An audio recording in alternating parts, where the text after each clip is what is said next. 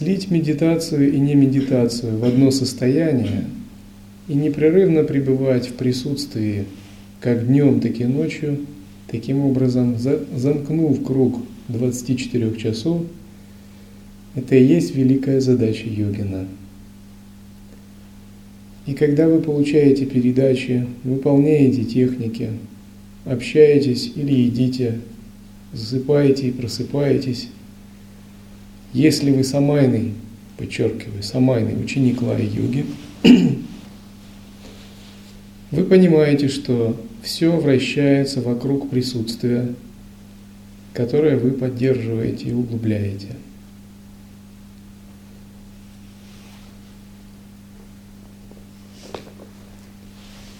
Когда вы практикуете таким образом, у вас открываются новые уровни реальности, новые уровни осознавания. Вообще существует несколько ключевых понятий или точек, благодаря которым мы можем поддерживать созерцательное присутствие. Как видите, я здесь не говорю о смысле жизни, о взаимоотношениях учитель-ученик и о том, зачем его нам надо поддерживать. Я предполагаю, что те, кто здесь находится, это сами понимают или разберутся. Мы здесь затрагиваем более тонкие аспекты учения. Итак, существует несколько ключевых моментов, которые углубляют принцип созерцания. Эти ключевые моменты таковы. Божественная гордость, чистое видение, единый вкус.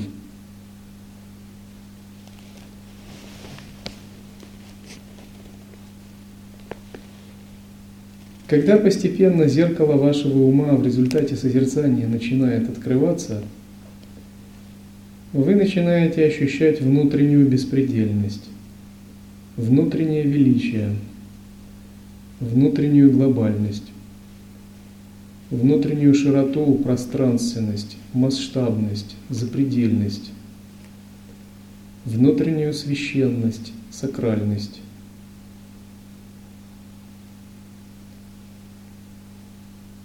Все это можно обозначить термином «божественная гордость». Это пхава, мироощущение внутреннего величия.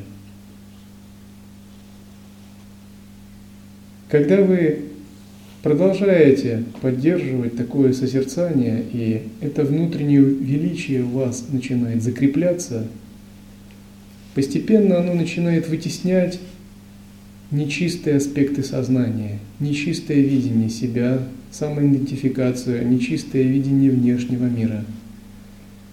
И оно начинает распространяться на все внешнее – Сначала вы вытесняете нечистое видение самого себя. К примеру, если вы считали раньше себя ограниченным человеком,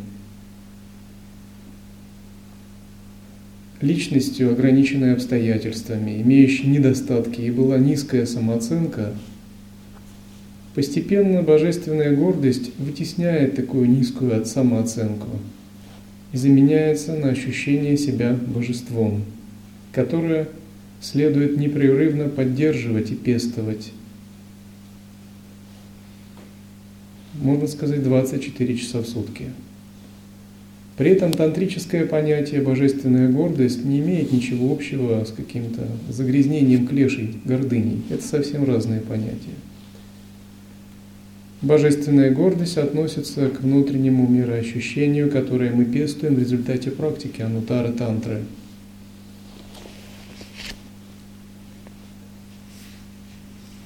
Когда божественная гордость пропитывает ваше сознание и появляется новый уровень самоидентификации, ахам брахмасме, я есть беспредельный дух, постепенно она начинает распространяться на все – и вовне также вы начинаете видеть мир другими глазами. Вы начинаете понимать, если я могу ощущать это величие, если я открыл в себе новый уровень осознавания, то логично предположить, что он также существует и в других людях. Если я открыл внутреннюю сакральность, внутреннее измерение священного, чистого и абсолютного, то, разумеется, таким же образом каждый человек ничуть не хуже меня. Он также обладает этим измерением сакрального. Более того, не только человек, но также животное и все существа. И тогда мы приходим на стадию, когда наше чистое видение возникает чистое видение. Чистое видение означает, что ощущение сакрального и священного пронизывает все. Мы начинаем понимать, каждое живое существо является величайшим. Каждое живое существо является запредельным. Каждое живое существо является священным, независимо от того, само оно догадывается об этом или нет, независимо от того, какие у него личные представления. Согласно учению тантр, чистое видение означает, что мы видим мир как священное пространство, мандалу, Мы видим других людей, других живых существ как божеств, населяющих эту мандалу. Мы видим все события, которые возникают с нами или вообще, как игры абсолютного духа, лилы. И мы воспринимаем все звуки, которые мы слышим, как чистые и священные, как мантры, баджана или священные песнопения. Мы воспринимаем дома, деревья как часть божественного, часть абсолютного, как дворцы, в котором живут божества. На начальной стадии практики это происходит как если бы. Вы как бы пытаетесь, тренируетесь в этом. Но когда ваше естественное созерцание вырастает, это происходит само собой. Вы это видите реально. Да, это действительно так, это более глубокий взгляд на мир. Вы понимаете, что мир пронизан буквально глубинными творческими энергиями, что везде всем управляют божества, внутренние творческие энергии, что за всем явлением, за каждым событием, любым аспектом Вселенной – стоят глубинные творческие сверхсознательные сущности. Их называют девата, божества. Отрасль науки, религиозная практика, час, год, месяц, день недели, любой аспект жизни, один из пяти элементов, стихии, планеты и прочее – человеческие расы, этносы, группы животных и растений. Все это управляется сверхсознательными творческими энергиями. Вы раньше этого не видели, но теперь начинаете это понимать. Ваша собственная судьба. Благодаря созерцанию вы проникаете в эту область и видите, что существуют божества, которые занимаются распределением кармы человечества, управляют стихиями.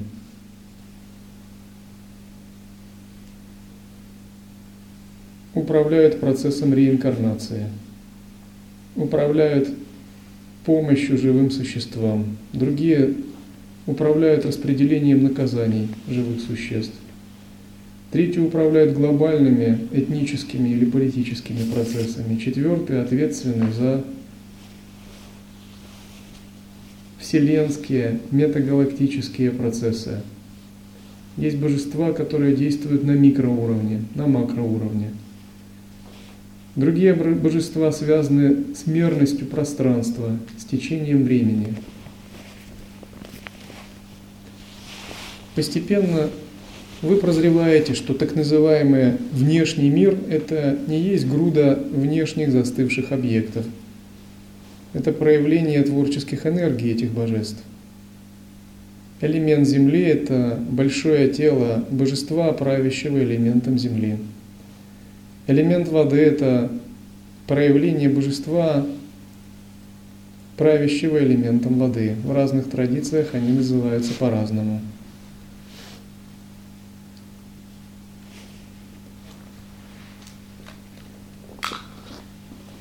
Когда вы проникаете на этот уровень тонких сверхсознательных энергий, ваше чистое видение закрепляется. И постепенно ваше созерцание выходит на такой уровень, когда все видится проистекающим из единого источника. Вы видите, что многообразие творческих энергий – это еще не все. Что все божественные творческие энергии имеют за собой единую основу. Они заканчиваются или упираются во что-то одно. Время и пространство, любые проявления заканчиваются в едином целостном состоянии. И это целостное состояние есть Всевышний Источник – абсолют, которому подчиняются все многочисленные тонкие творческие энергии, малые божества. И вы понимаете, что в абсолютном смысле все явления во Вселенной есть проявление Всевышнего Источника. Таким образом, вы утверждаетесь в видении мира как одного – Когда вы утверждаетесь в видении мира как одного, теперь для вас перестают иметь значение имена и формы, события и прочее. Мужчины, женщины, плохие события или хорошие, правильная концепция или неправильная, процесс жизни или процесс смерти – все это предстает как манифестация единого вкуса, как игры, лилы Всевышнего Источника. Вы видите, что Всевышнее Сознание только одно и существует, и ничего кроме него нет. Оно набрасывает на себя различные вуали и покровы, тем не менее оно проявляется играя. Когда у вас появляется такое видение, это называют единый вкус. Сома раса видья. И вначале это проявляется как некий малый проблеск. И тот, у кого появляется такой проблеск, про него говорят, что он мельком увидел Бога. Вошел, наконец, в сахаджа татву, в изначальный ум, в природу своего «я», реализовал естественное состояние, сахаджа стхити – до тех пор, пока у нас единый вкус не вошел, мы еще как бы вокруг да около блуждаем, не зная подлинную природу реальности. Когда же мы получили переживание единого вкуса, это называют раса, то есть э, вкус абсолюта. Разумеется, это не означает, что мы полностью слились с абсолютом – достигли освобождения и устранили все свое неведение. Неведение продолжает иметь место, поскольку было накоплено достаточно а, карм в прошлых воплощениях. Тем не менее, восприятие единого вкуса радикально переворачивает наши отношения к жизни, и самому себе, и духовному пути даже –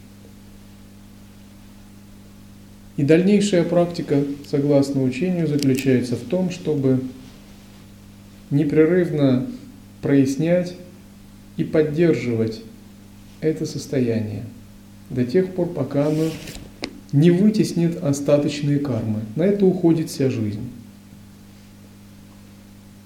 Вот то, как я излагаю учение, казалось бы, с конца или задом наперед, начав с самого абсолютного, заканчивая относительным – это стиль подачи учения в Анутара Тантре. Словно мы пытаемся вскарабкаться на самую вершину и получить переживание ветра на этой вершине. А затем мы бросаем взгляд вниз и пытаемся осветить оставшиеся кармы силой того взгляда, который мы получили на вершине.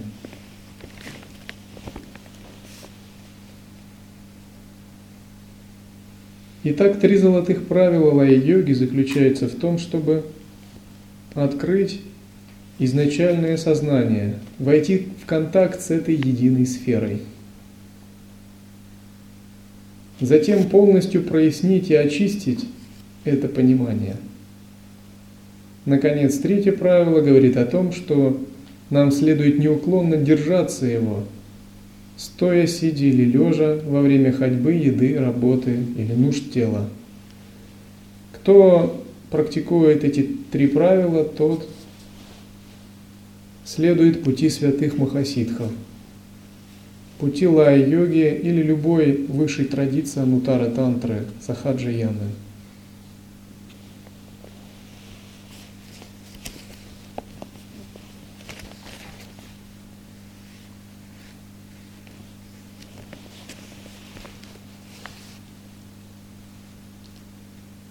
Итак, когда мы следуем пути мгновенного просветления, мы пытаемся сразу утвердиться в пробужденном состоянии, минуя логику концепций и не ожидая сотни лет духовной практики, когда мы продвинемся. Это похоже на традицию прямого пути дзен. Однако это тантрическая традиция, что указывает, что она работает также с тонкими энергиями. Есть такой рассказ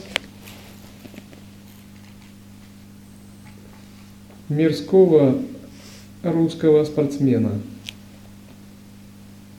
Он описывал то, как он был в плену в фашистской Германии. И он говорил, что в плену он попал в плен, будучи чемпионом мира, мастером спорта. И когда те, кто его держал в плену, узнали об этом, они позвали своего офицера, тоже мастера по боксу, и решили устроить чемпионат. И сказали, если ты выиграешь, мы тебя отпустим.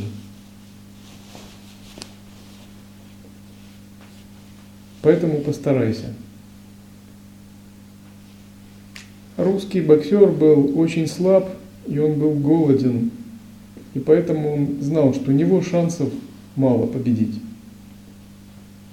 Но он согласился.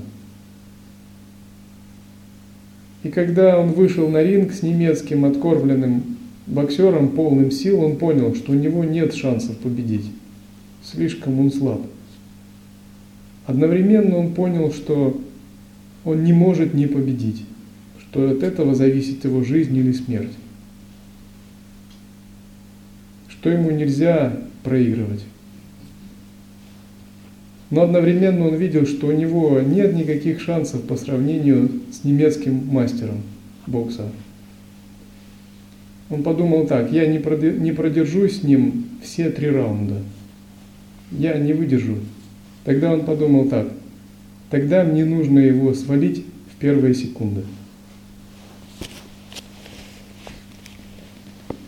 И тогда все первые секунды он собрал все силы, какие у него были, и послал его в нокаут. То есть боя не было, была победа. Он сумел мобилизовать всю свою энергию в один удар – и добился победы. Это чем-то напоминает практику в учении лай-йоги. Когда мы понимаем, что кармы, которую мы содержим, и сансара бесконечна, она никогда не кончится. И сколько бы мы ни практиковали, это будет бесконечно. Нам надо принять прямо сейчас, не откладывая на завтра, решение пробудиться. Прямо, не ожидая, не загадывая будущего, войти в измерение пробуждения. И тогда мы совершаем такой абсолютный прыжок, входя в присутствие и занимая абсолютную точку зрения. Это сравнивают с тем, как если бы человек прыгал в пасть льва. А потом мы пытаемся утвердиться в этом переживании.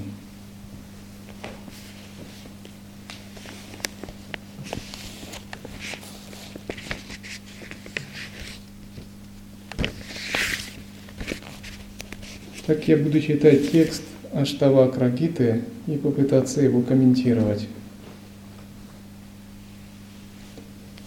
Аштавакра – это древний святой, который был учителем известного царя Джанаки. Их диалог записан во многих текстах. Это диалог двух пробужденных существ. Считается, что Аштавакра был горбуном. Изогнутым его тело было изогнуто в шести местах. Поэтому его звали Аштавакра. Он был горбуном вследствие дурной кармы прошлых воплощений. Тем не менее, его ум был свят и пробужден, и он пользовался большим авторитетом при дворе царя Джанаки. И здесь Аштавакра получает царя Джанаку о пути к бессмертию.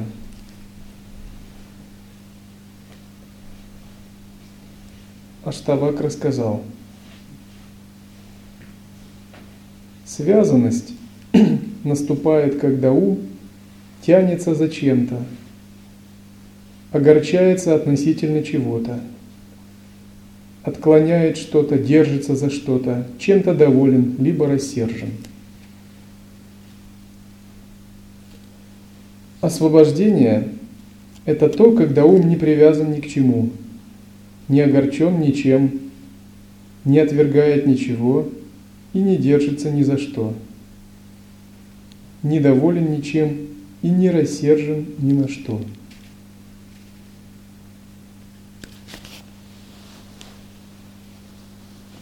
Зеркало нашего ума, наша подлинная сущность, подобно пространству. Если бы мы обращали внимание не на объекты, а на пространство, в котором они подвешены, и распознавали это пространство, мы бы были освобожденными. Но, к сожалению, пространство нашего сознания постоянно затмевается – оно затмевается мысленными оценками, интерпретациями, двойственными движениями ума, когда мы за чем-то тянемся или что-то отвергаем. Когда же мы созерцаем, мы пытаемся утвердить в таком состоянии осознанности, которое превосходит мысленные оценки, интерпретации и построения –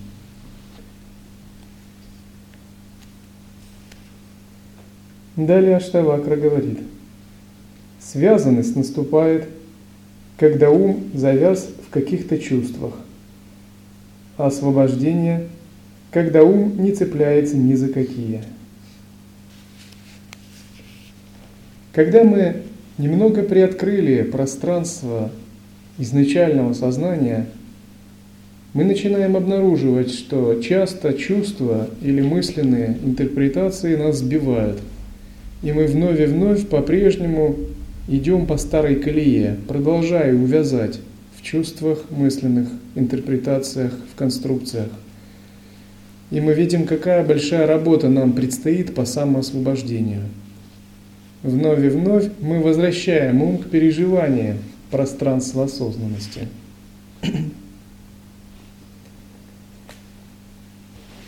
Итак, что же нас связывает в этом мире иллюзий?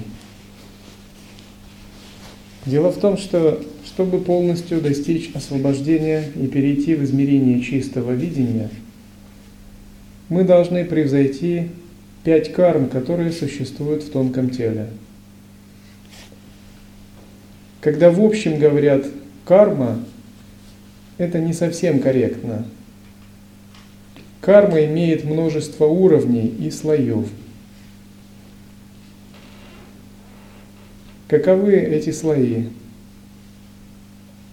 Обычно сначала говорят о прарабдхе. Прарабдха карма – это слой, который предопределяет нашу нынешнюю жизнь из-за наших прошлых желаний. Мы получили нашу нынешнюю жизнь из-за того, что в прошлой желали чего-либо. И эти желания привели нас к тому, где мы сейчас находимся. Мы не имеем ничего, кроме того, чего сами желали. Таков закон прарабдха кармы. Прарабдха карму уподобляют лодке, в которой мы плывем и не знаем, можем ли мы ей управлять или нет. Можно сказать, что прарабдха карма – это кармический коридор, по которому мы двигаемся, в который мы вошли согласно нашим желаниям предыдущей жизни. Когда человек получает прарабдха карму, это, этим руководят боги, деваты, сверхсущности. Каждому человеку представлено множество деват, даже если он не знает об этом. И они занимаются тем, что отбирают подходящие условия, время, место воплощения, нацию, расу, пол и прочее. Кто-то может подумать, я уже не такая важная личность, чтобы мною боги занимались до мелочей. Но для богов это несложно, поскольку они обладают сверхспособностями контролировать множество живых существ и определять им в соответствии с кармой воплощение это несложно. Итак, прарабдха карма – это данность, которая идет из прошлой жизни. Это все события, в которые мы попадаем. Все люди, с которыми мы воплощаемся.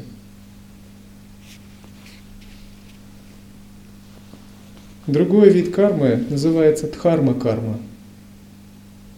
Дхарма-карма – это фатум, рок, судьба. Это подобно сужению русла реки, когда нет возможности преодолеть, а надо испытать. Это жизненные испытания. К ним относятся узловые моменты в линии судьбы каждого человека. Вступление в брак, зачатие детей, начало жизни, начало смерти, смена географического пояса, переход в религию, смена духовных ценностей и убеждений, встреча с кармически важными объектами – все это дхарма-карма. Считается, что дхарму-карму, дхарма-карму преодолеть нельзя, или можно преодолеть только на высокой стадии мистического развития. Ее просто переживают. Это подобно тому, как человек плывет на лодке прарабдхи карме и налетает на мель, или есть сужение русла, и он вынужден нагибать это сужение и быть очень аккуратным. Другой слой кармы, который определяет нашу нынешнюю жизнь, называется манаса карма. Манаса карма также еще называют резонансный фактор или фактор взаимодействия. Это наши внутренние склонности подвергаться чему-либо. К примеру, если человек вырастает в интеллектуальной творческой атмосфере, то и сам он подражая родителям, становится интеллектуальным, творческим существом. Если он вырастает в криминальной среде, на улице, среди э, таких людей, в нем могут развиться криминальные наклонности благодаря влиянию среды. Манасакарму сравнивают с маяками или указателями на пути, которые подсказывают путь. Он может быть как верным, так и неверным. Манаса карма – это то, как вы подвергаетесь воздействию из внутренних склонностей. Часто в Пуранах описываются боги, которые хотят скорректировать карму человека или его линию судьбы, и они интересуются его манаса кармой. Так, четвертый вид кармы называется будхи карма –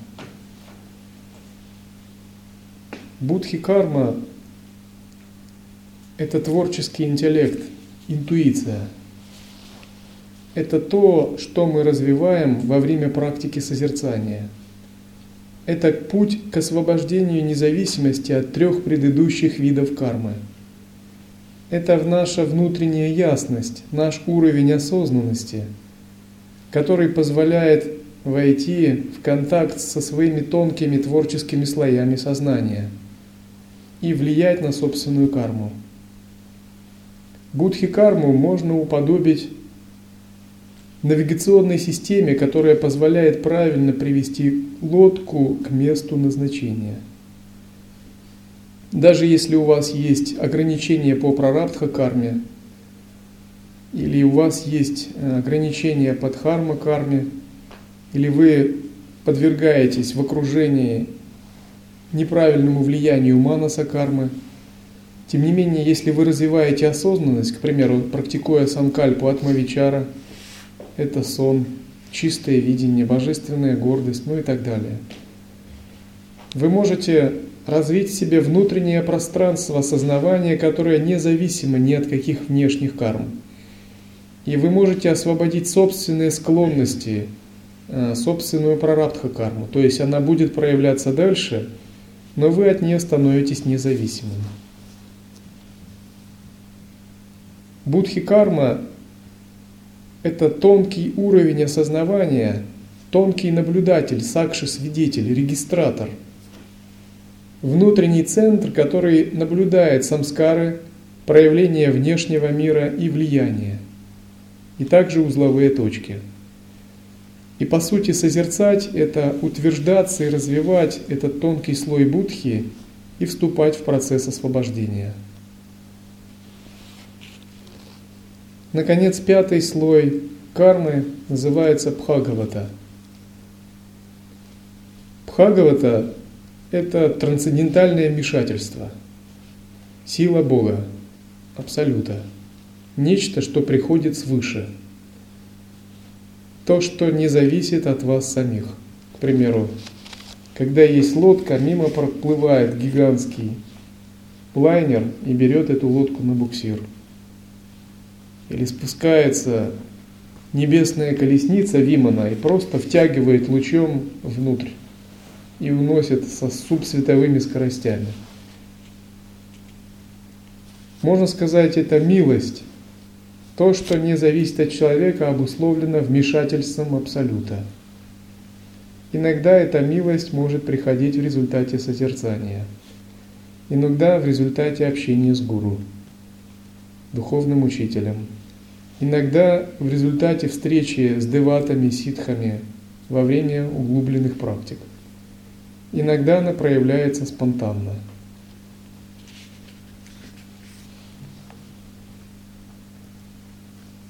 Считается, что чем больше человек занимается созерцанием, тем более свободным он становится от трех грубых видов кармы – тем более творческим становится его сознание, и более он становится готовым или пустым способом к получению этой милости Бхагавата кармы.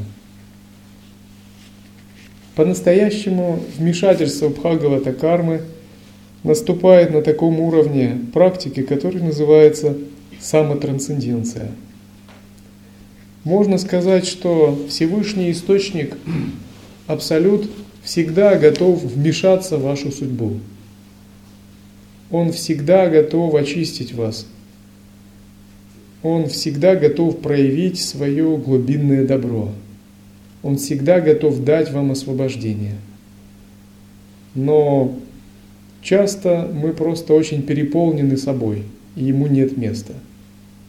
И поскольку он уважает нашу волю и наше желание быть переполненным собой, он ждет – когда же мы предоставим, наконец, ему место в своем сердце? Когда мы чуть-чуть отойдем в сторону?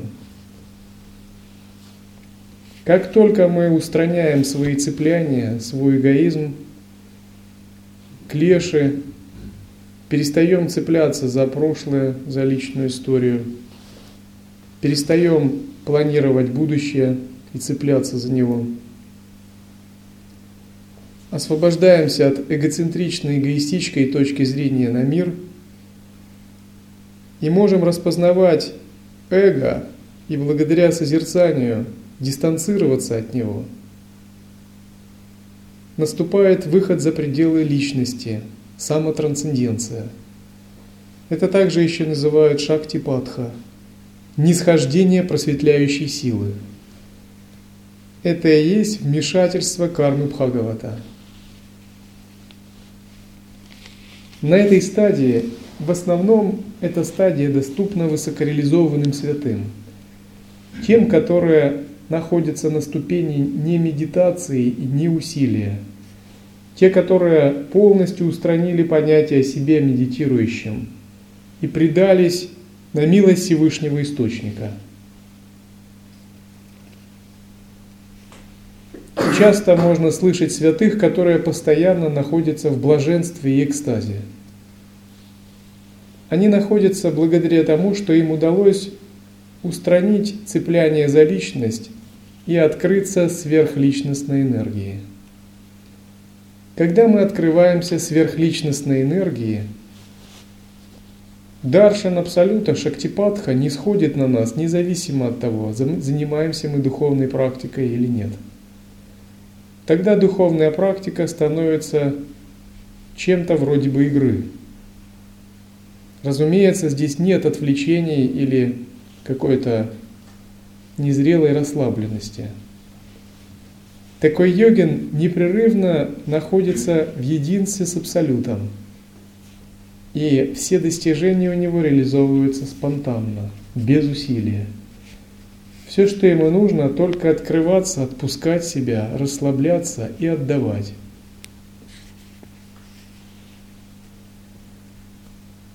Для того, чтобы мы могли реализовать эту ступень самотрансценденции,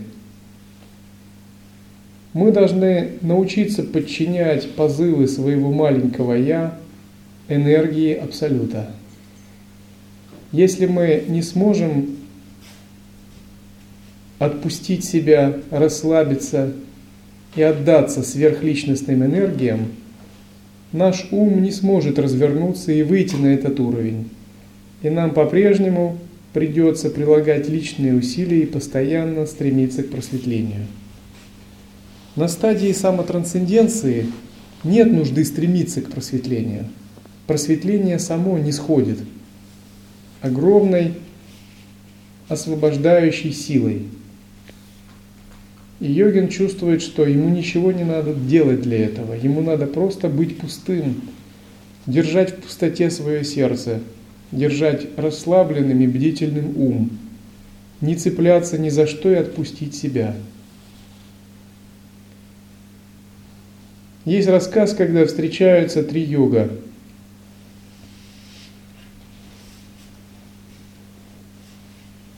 Брахман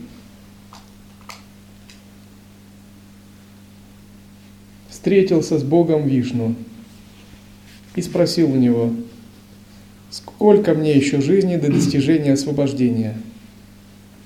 Бог Вишну сказал, ты ведешь праведную жизнь, усердно выполняешь ритуалы, соблюдаешь заповеди. Это очень хорошо. Тебе всего 10 жизней осталось до освобождения. Брахман впал в большое уныние. Затем он, его Бога Вишну встретил йога-скет джняни, вернее, йога-скет, который истязал тело, силой раджа-йоги выполнял очень сильный тапос. И спросил, сколько мне осталось до освобождения? Я, казалось, оставил все привязанности. Бог Вишну сказал, ты очень хорош, ты чудесен. Тебе осталось всего две жизни до освобождения. Йога Скет тоже впал в большое уныние. Затем он его встретил Джняни. Джняни был полностью бесстрастен. Для него было все равностно, он непрерывно пребывал в созерцании Абсолюта.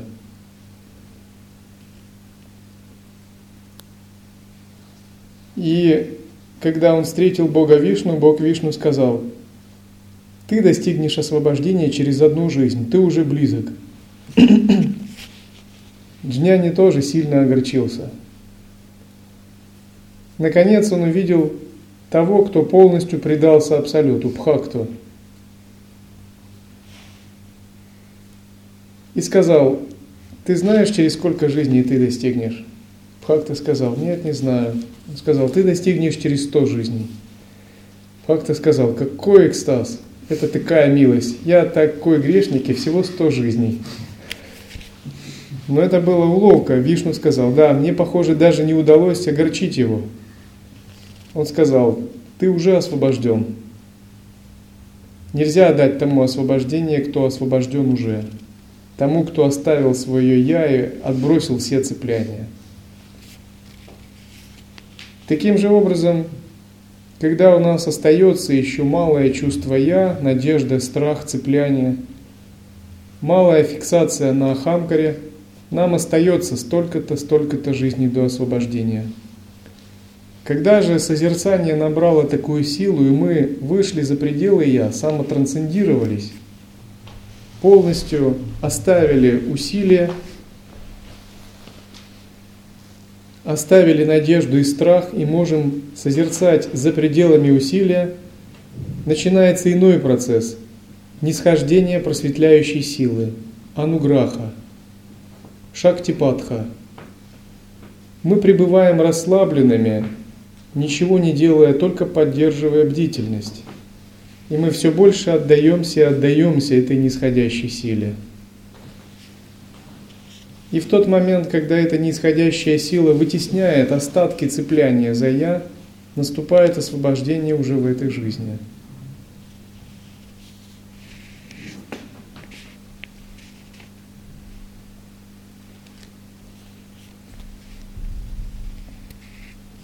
Постепенно по мере созерцания мы понимаем, что практика естественного состояния – это не только работать сознанием, это также открывать себя высоким творческим силам. Кроме сознания, у Абсолюта существует также элемент, аспект силы, шакти – можно сказать, праджняна, изначальная основа природы ума, чистое сознание, это один элемент бытия. Но неотъемлемое качество бытия – это постоянно проявляться, эманировать, манифестировать себя. Такой процесс называется спанда. Вибрация, проявление посредством вибраций. Это вторая часть бытия. И когда Абсолют манифестирует, проявляет себя, разворачивается проявленный мир, то, что называют мир Шакти. И в основном говорят, что Абсолют имеет три рода Шакти, три рода сил. Это сила мудрости, сила воли и сила действия. Джняна Шакти, Ичха Шакти и Крия Шакти – Посредством джняна шакти Абсолют осознает сам себя.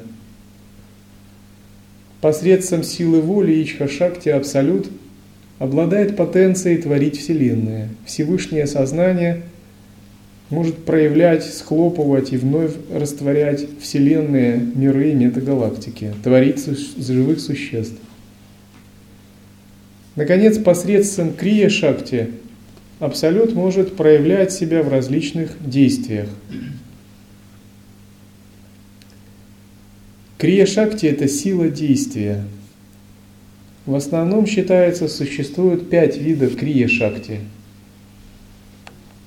Если в Ичха Шакти творение происходит только на основе импульса сознания, то когда речь идет о творении в Крия Шакти, это происходит уже на материальном уровне, на уровне элементарных частиц, атомов и так далее. Итак, существует пять видов Крия Шакти. Они таковы энергия творения, энергия поддержания, энергия разрушения, энергия сокрытия божественного, энергия проявления божественного. Это пять космических сил, которые действуют во Вселенной. И они действуют не только в макрокосмосе, они действуют также в микрокосмосе, внутри человека. Энергия творения проявляется, когда зажигаются новые звезды, творятся новые законы мироздания, рождаются планеты, когда что-либо рождается. На внутреннем субъективном уровне энергия творения проявляется, когда мы занимаемся творчеством, рождаем что-либо из себя. Это действует энергия творения. Она называется сришти. Энергия сохранения – это гомеостаз во Вселенной и внутри человеческого тела. Она называется стхити. Энергия разрушения – самхара – проявляется, когда разрушается Вселенная, или когда на человеческом уровне происходят войны и так далее. Это все игры вселенской шакти, разрушения.